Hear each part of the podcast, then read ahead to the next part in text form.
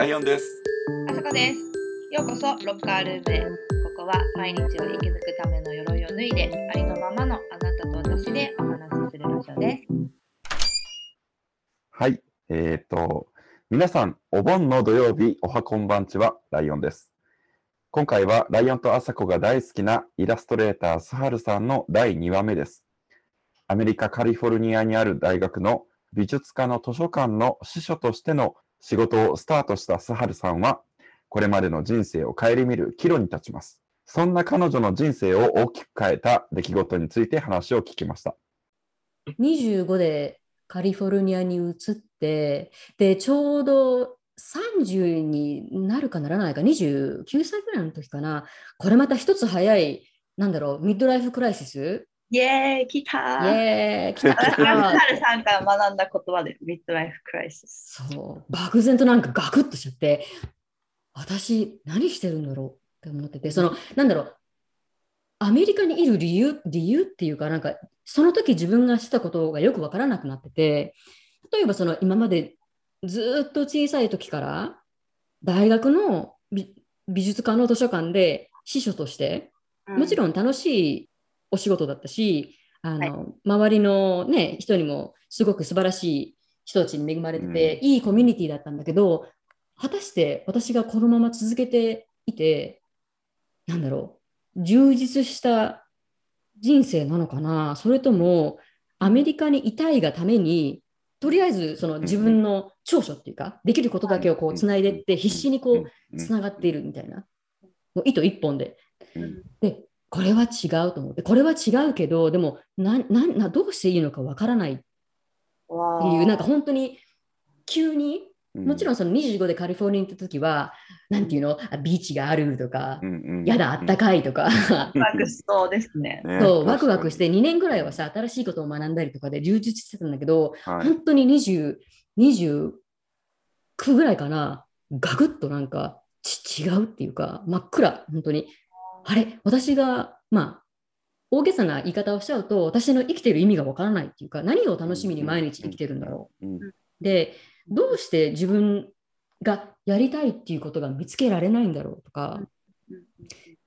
とにかくわからなかったの。本当になんか、どうして悩んでるのっていうのもわからないぐらい迷ってて、うんで、何、私はここで一体何をしてるんだろう。朝起きたら、私は何のために朝起きなくちゃいけないんだろうとかうん、すごいなんかそれで、一時期ストレスっていうかもう、何？うつ、うつ、うつって言っていいのかな？あの時うつだったのかな？わからなくて、で、たまたまその時によく、あの、会ってた友達、まあ同じ職場のあの先生の人だったんだけど、なんかはい。サハル、なんか今までなんていうの？自分が子供だった時にこういうことがしたいなとかそういうの思ったことないの？って。うーんまあ絵を描きたいって思ってたけどなんていうの？そこまでうまくないしとか。そこまで考えたことなかったしとか。なんかそういうことをずっと思ってて。うん。でなんていうの？本当に毎日がどうだろう。面白くなくてでもなんか何かをしなくちゃいけないと思ってて、うん。まあでもある意味時間潰しだったのかもわからないけれどうん。はい。その時ねちょうどいろいろな邦画ああ。そう日本のうんうんあの映画とかを見るようになっててへなんかね朝と夜もう覚えてる？夜の9時ぐらいから10時まで見て寝て朝起きてその続きを見るみたいなそういう時期があって。へでその時にたまたま見たのがあの1999年に、えー出た映画「ワンダフル・ライフ」是枝裕和監督のアメリカでは「アフター・ライフ」っていう風に出てたんだけどそう「ワンダフル・ライフ」っていう映画を見た時にあのね引くぐらい泣いた。ーそうなんですか。じゃあ、なんかワンダフルライフっていう映画がこうちょっとターニングポイントになったっていうのを先にうん聞いてたので、見てみたんですけど、ちょっと泣くまではいかなかったですけど、これでなんか、スハルさんはどういうことを感じたのかなってすごい思ってました。僕はね、あの、僕も、あの、事前にちょっと映画を拝見したんですけど、なんかそ、あの、確かにこれがどういうふうにこう、スハルさんになんかこう、どの角度でこう突き刺さったのかなっていう。それをなんかまず聞きたいなと思う。うん、そう。あのあリスナーの方で多分その1999年の映画なんでもし見たことがないっていうあの方があのいられると思うので、まあ、内容を簡単に説明すると、あのすごいよね。確か映画の始めが「あなたは今日死にました」みたいな感じで始まって、であの俳優の新田さんが「あ僕私死んだの?」みたいな感じで、うん一つのなんか学校みたいなところにはいなんか古い昔の校舎みたいなところに一人で入っていって、で、あの、あなたは、なんか今日何時、何時、何時何分頃、えー亡くなりました。ご愁傷様です、みたいな感じで。で、あの、あなたにはここに1週間滞在してもらって、その間にあの生きていた中での一番の思い出っていうのを考えていただいて、そのその一番の思い出をここにいる間にあの映画映画としてうん。こちらで作りますので、うん。でその1週間の最後の日にその映画自分の生きていた中で一番の思い出っていうのを映画として見て一番心に残る思い出を一つだけ心に残して、あの次の世に旅立っていただきますみたいな感じで、まあ、その中でいろんなヒューマンドラマがありみたいな。はい。でも、基本的にはどのあの登場人物も生きてきたその自分の人生を振り返って、はい。あ僕の人生、私の人生はこんなんだったな、でもこういうこともあったなっていうのをいろいろ考えて、でも最終的には一つしか選べないので、うんあ、でも、そのなんていうの？人あの人物によっては、本当に何気ないこと、うんうん。あの桜が綺麗だったから、そこのあの、ね、風景を、はい、再現してもらってとか、もしくはその、うん、家族との思い出とか、はい。そういう本当に生きその死の映画っていうよりも生きることに対して考えさせられるっていう映画で、私はその映画を見た時にはい。あないないっていうかそのうん。もちろん。いろんな素晴らしい思い出っていうのは多々あるんだけどもし例えば今日私が死んでしまったら一番の思い出っていうよりも一番素晴らしい思い出っていうよりも一番の悔い後悔の方が多すぎてうん。自分の一番の思い出が語れないと思う。って思ったの。すごいよ、カリフォルニアのね、あの夏、多分みんなビーチとかでパーティーしてる時に一人でヒューぐらい泣いてたから、いや、違う、この人生違う、そう。ギャップすごいです。後悔の方が自分の幸せよりも大きくなってしまうっていうのは違うと思って、うん。だったら、ここがターニングポイントになったっていう、そういう瞬間がいいっていうのをなんか漠然となんか考えたのね。で、例えばその当時、すごく精神的に辛くて苦しくて、毎日が苦しいよね。はい。で、例えば今の仕事を全部やめて、あ今の仕事を辞めて、すべてをもう置いて、新しい、なんだろう、人生を送る。それもかなり辛いと思ったのね。ううんん。ね、今までやってきたこと、うんうんやってきた仕事を全部投げて新しいことに挑戦するってなんていうのなんかロマンチックに聞こえても多分現実はそんなに美しいものではないんだなっていうのは。分かっててでも同じ苦しみだったらどっちの苦しみを選んだ方がいいのかなおーなんかやってこなかったっていううんうん。挑戦しなかったっていう苦しみを選ぶのか挑戦してその最終地にたどり着くまでいろいろ辛いことがあるじゃない？はい。その辛さの方がいいのかうん。天秤にかけてみてその自分のゴールにたどり着くまでの苦労の方が絶対にいいに決まってるって思ってうん。もうすごいそれから早かったもん。やめると思って。もうこの仕事やめると思って、まあその時はその時はもうイラストレーターっていう仕事はい。がある程度分かってたのね。なぜかというと私は美術館の図書館で師匠をしてたのでうんうんイラストレーターのその雑誌とかはい。アート系の雑誌をいろいろ取り寄せてていろいろ読んでたから、はい。私のしたいことはこれだって。あもう決まってたんですね。そうん。の,、その時はそう。こう仕事をするんだったらこんなことがしたいっていうのを分かっててうん。だったら、じゃあ来週仕事辞めてイラストレーターになりますっていうふうにはいかないから、うん。だったらしっかり順序を取って、例えばその美術大学にアプライするって言っても、自分のポートフォリオがなければ意味がないので、うん。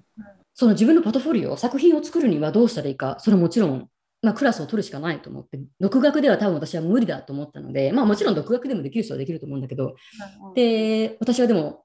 6時まで仕事をしてるから、うん。じゃあどうするか。じゃあ夜勤と週末を使って、その地元にある、えー美術学校？にはい。通ってデッサンの授業とか、うん。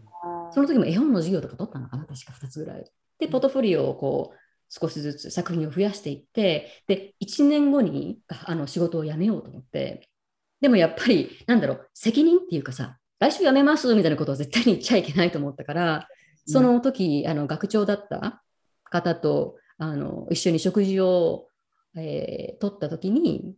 あの実はちょっと話していることがあるんですけれども、来年のこの時期には仕事を辞めたいと思ってます。びっくりえ、なんで？って学校に戻りますって。えーって言って。でも、サハルが決めたんだったらもう、それはしょうがない。でも、1年、一年も先に 言う人ってなかなかいないよ。うんってうんだと思うけど、でもその当時、私がしてた仕事の師匠っていうのは私一人しかいなかったのね。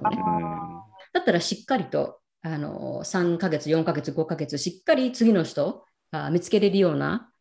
あの風にしたいので、1年前にあの辞めるっていうことを言いますみたいな感じできちん言って、としてますね。いかなと思った、そこは。で、その1年の間に、ポートフォリオ、自分の作品を増やして、で、下見みたいな感じでカナダに来て、うんいや、あこの大学素晴らしいと思って、そこに一本絞って、そう、緊張したもんだって、もう仕事は辞めると大学に大学に言いました。うんで、アメリカ、その時はあの就職ビザ、H1B だったかな？あもうもうちょうど満期だったの、6, 6年目で。後戻りできないと思って。本当ですね。もうなんか宣言もしてるし、やるしかしちゃって。という環境に。そう。で、まあ、ありがたいことに、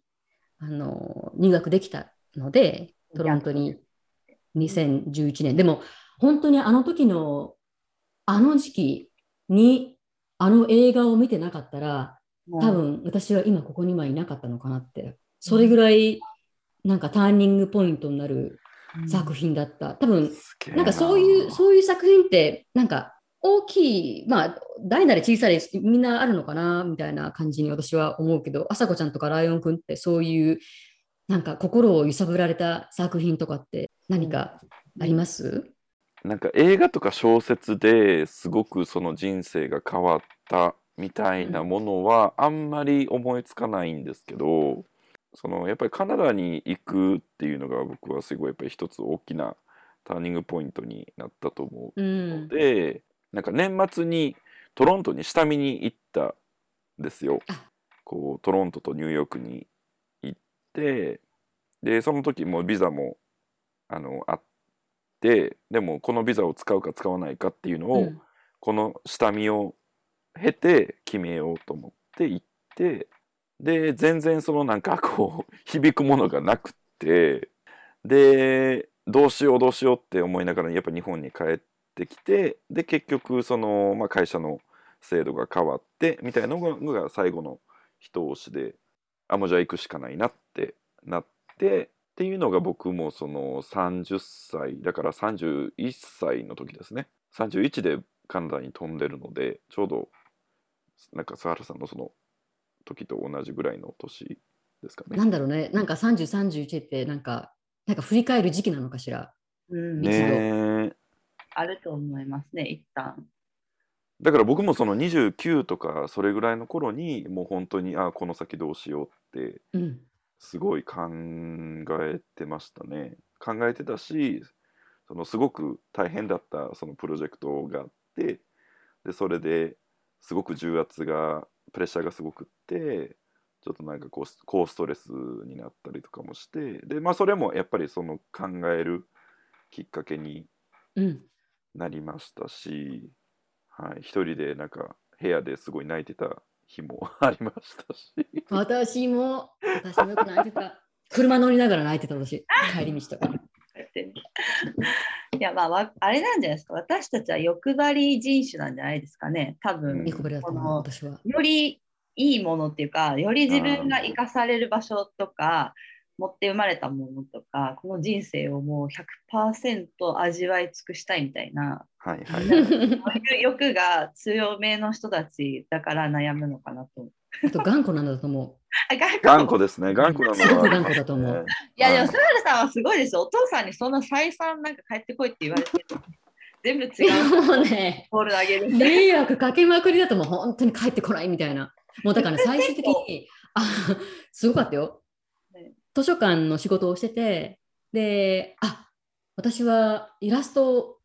を学びたい。で、カリフォルニアじゃなくてカナダに移るっていうことを決めたときに、一度帰省をしたのね、日本に。冬だったかな、うんうんうんうん12月、寒い時に。で、あの、父親が書斎に使ってる部屋、はい。にこう行って、ちょっとあのお父さん、あの話をしたいことがあるの。すごいバクバクバクバク。もう今までは電話越しに、ね、そういう自分の思いを伝えてて、うんうんうんで今回初めて面と向かって、それ今までさ、がん頑固に、かたくなに帰らないって言ってさ、大学院に行くとか、はい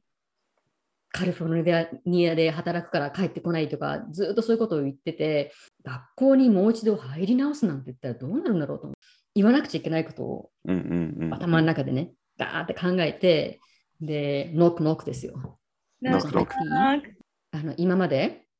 言えなかったけど、もう一つ、なんか人生やり直したいじゃないけど、あのやりたいことがあるから、今の仕事を離れてで、国を離れて、カナダに行こうと思ってるって言って、何するの？って。で、イラストレーターっていう仕事があるんだけど、絵を描く仕事、もう私がね、ずっと絵を描くの好きだったの知ってるよね？って言って、もちろんだよ。って言って、そういうのを仕事にしたいと思ってて、カナダに移って、大学に入り直して一から学ぼうと思ってるのって言って。ああ、うん、いいと思うって言って、あれ、へー。今までかたくなに自分の意思をこう、ね、頑固に、うん。いや、帰れない、私はこれをするって言い続けてきたから、もうお父さんびっくりしないって言うん。つついに。って、そう、あれと思って、ガクってきて、あれいいのって。家族ですね。それは。どこ行くの？みたいな、あ、トロントですって言って、そっか。つってうん、そっか。って今はもうね、すごいサポーター、お父さん。えー、よかったですね。最高です。私の、あの、あさこちゃんの持ってる、あの、か買ってくれた絵本、これ、うん。そう、あの、科学館の絵本第1作目と第2作目、はい。両方あの購入して、うん。大ヶ崎市のはい。市の図書館に寄付してきたって。言って、すごい、かわいいお父さはお父さんあの、よくあの貸し出し状況を見てるんだって。2つともいまだに貸し出し中だみたいな。ん。あ、すごい、すごい。最高ですね、お父さん。恵まれてるとあの思います。両親、もちろんあのお父さんもそうだし、あとあのお母様うんうんうんもすごくあの応援してくれて、もう本当に卒業したのが1000 2014年、私は2年生からあの入ったんだけど、うんうん2014年で卒業したときにあのお母さんと話してて、まあ、これから、まあ、簡単にイラストの仕事っていうのはね、いきなり入ってくることはないと思うけれども、うんそのもらった一つ一つの仕事を丁寧にやっていけば、きっとあの次の仕事につながるし、そのクライアントの方たちとその信頼関係っていうのを築く上でもすごく大切だと思うから、焦らずに一つ一つのあのお仕事を丁寧にあのしていけばいいんじゃないっていうのをちゃんとこの心にいつも言い聞かせて一つ一つを丁寧にで今に至ります。なんて、なんて家族なんでしょうん、大好き。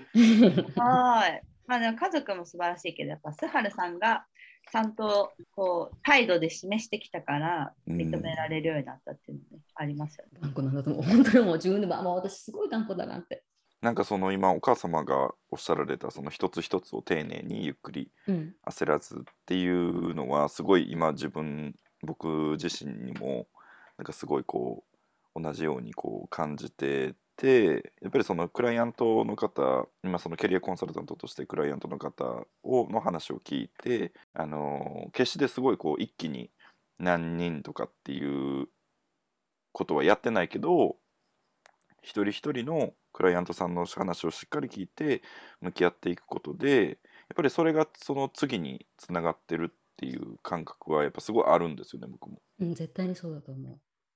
だからまあその一人のクライアントさんがまた別の方にその声をなんか僕みたいな人がいるっていうことをこう言ってくれたりとかなんかそうやってこう伝わっていってつながっていってっていうところをすごいまたあの今改めて感じました。その通りだった。あさこちゃんもそんな感じじゃない？でも、うん。最初、一番最初にそのライターっていうお仕事をもらったときに、うんうん。はい。最初はもちろんクライアントとかは多分一つの出版社だったりとか、はい。そうですね。だけどまあまあそうやって数珠つなぎにじゃその出版社さんのおつながりでとか、カメラマンさんのおつながりでとそうかで。そうだと思でも結局やっぱそういうれって仕事のできるできないもあると思うんですけど本当人間性だと思っていてう。人のつながりだと思う。そうですね私自身が嫌な人間だったら多分紹介してもらえてないから、やっぱ現場で普通にこう明るく挨拶することとか あの楽しい場作りをすることをなんかいい原稿を書くよりもまず大事にしてて私はうん一緒に仕事をしたいと思ってもらえる人わかる、わかる。うんね、なることをこう続けてもちろんその締め切り守るとかうん ちゃんと文章を書くとかもそうなんですけど まあだからそれが本当にねつながっていくっていうのはめっちゃ感じますね。最初の仕事が来たのいつだったのかな？卒業して、でもね、卒業してね、1年目はね、確かね、貯金もね、500ドルぐらいしかなかったと思う。もう全部、あの、わすげえ。とかで飛んで、びっくりしたもうね、ショックでね、ショックで、卒業したのが、私いくつだったんだろう、31で来て、34で卒業したのかな？34で卒業して、で最初は本当にイラストの仕事なんて見事になくて、ね、やっぱりこんなはずじゃなかったって思うよね。うん。で、大学であのパートタイムでなんかデザインの仕事をしてて、でもやっぱり定期の仕事でもないし、なんかある日、自分の残高見て、やだ、1000ドル切ってるっていうか500ドルしかないと思って。すごいカナダドル愕然とした、うん、カナダドル。いいですね。いい経験ですね。はい。そう、愕然として、でも、その一つ仕事が入って、で、また一つ仕事が入って、で、その時担当してたディレクターの方が他の出版社に移ってまた仕事をくれたりとか、で、そのディレクターじゃなかったけど、編集者だったのかな？がなんか、サハの作品を見て、あの、私のまた移った出版社でなんか仕事をあしてもらえないかなと思ってと思って連絡してくれたりとか、だ本当に一つながり、あさこちゃんの言う通り、はい。一つ一つ丁寧に仕事をしながら、すごい。お仕事いろいろもらって、いや、サールさんはやっぱそのキャラクターもやいいとうんうんうん思いうんますね。いや、頭いい。でちゃんとこう考え抜いて仕事してくれるっていうのがすごい伝わりますし、もう、どうだろ なんかあれあれも送ってたじゃないですか。あのポストカードを営業として。う。そう、懐かしい。ねそう、今はね、ちょうど営業しなくても、あ今まで、ね、お仕事をしてきたディレクターの方たちが定期的にあの連絡をくれるので、ありがたいことに。うんうん今はあれほど営業はしてない。確か、あさこちゃんと会った時は、ものすごい量の営業を1ヶ月にポストカードをそれこそはい200枚ぐらいかな、いろんな出版社が。すごい。うん、絵本のあの出版社には、年に1回か2回ぐらい送ればはい。いいっていうことは分かってて、そのそれをまあ100社ぐらいだったかな、なんか2回に分けて自分の作品を見てもらって、E メールなり、ポストカードなり、うんで、雑誌とか出新聞とかの出版社は、なんか200ぐらいあったのかな、それを3つに分けて、うんはい。で、毎月、その200割る3で、毎月も、どれぐらいあったかな、でも、うん65社ぐらいポストカードを毎月、懐かしい。手首がすごく痛くなったのを覚えてる。あの、住所を書きすぎて、もうねそのああ、時もね、手書きなんですね。おかし。そうおかしいことに普通の手書きじゃなくてなんていうの？あの筆ペンっていうの？あのはいインクをこうちょんちょんってつけるやつ、はいちょんちょんとつけてね。なものでね。書くものじゃない。もうね 200, 200通もね出してに手首すごく痛くなった。炎症になった。のなんか、スハルさんの、その、絵を描くとか、そのイラストに対する、その情熱は、やっぱり幼い頃からあったんですか？そう、多分ね、私は、なんだろう、イラストと一般的に言うファインアートの、あの、基本的な違いってわかるかしら？ファインアートとは？うん、例えばその画家の方とか、うん。ペインターっていうのかな。例えば、自分の思っていることうんうん。を、自分の感情とかうんをその絵にして表すっていうのはイラストレーターの仕事ではないんです。そう、アートとイラストはやっぱり違うよね。イラストレーターっていうのは書き手がいて、伝えたい側がいて、それをいかに読み手に伝えるかっていうのがイラストレーターの仕事だと思う。で私はそれが大好きなの。うんもちろんその自分の思うこと、自分の感じることを絵に表現して見てもらうのも、ああ、なるほど。うん、す素敵だと思うんだけど、私はその作者の人が伝えたいことを読み手の人にどういうふうにあの伝えられるか、どういうふうに面白く伝えられるかとか、記憶に残る伝え方ができるかとか、そういうのを考える、なんか謎解き、イラストレーターっていうのはなんか謎解きなのかなと思って、そういう過程が、プロセスが私はすごく好きで、だから雑誌の仕事がすごく好きなの。あ例えば、うんビジネス系のすごくお堅い内容とかをどこまで読み手に面白いと思ってもらえるかとか、うん。いかにそのあの書き手の伝えたいことを絵として表現して読み手に伝えられるか。うんうんすごいですよね。ビジュアルって本当に文字よりも先に入ってくるから、そこである程度やっぱこう想像とか、あこういうことなのかなって思うから、めちゃくちゃ大事な要素だと思でもちろんその自分を出しすぎてはいけないけど自分のそのクリエイティビティっていうのはもちろん入れることもできるからそのバランスっていうかう。うん私が私がっていうのは絶対にダメだと思うけどでもその読み手あ書き手がが伝えたいことをどれだけ面白く、えー印象深く絵にして伝えられるかだからうんもちろん自分の想像力想像力っていうのも求められるけど理解力うんどれだけ文章を理解してるかっていうのも求められるしだからうんまあどんな職種でもそうだと思うんだけど頭を使う仕事だと思う。大好き頭いいんだな、スハルさん。いや、そんなことはないと思う。白髪が増えてるの最近。そう、そればっか言わなはいい、で。というわけで今回のスハルさんの回もここまでにしたいと思います。えっ、と来週もスハルさんの引き続きお話を放送しようと思っていて、来週はスハルさんが気をつけているメンタルヘルスの話とか、ワークライフバランスの話とかを放送させていただきたいと思います。ロッカールームは皆さんの話を聞くコミュニティです。皆さんが話したいこと、お盆何してるかとか、ありましたら、ぜひメール、メッセージください。メールアドレスは、hey.lockerroom.gmail.com hey.lockerroom.gmail.com です。さあ、お盆休みのさなかに失礼いたしました。引き続き楽しいお休みをお過ごしください。ほなまたね。バイバーイ。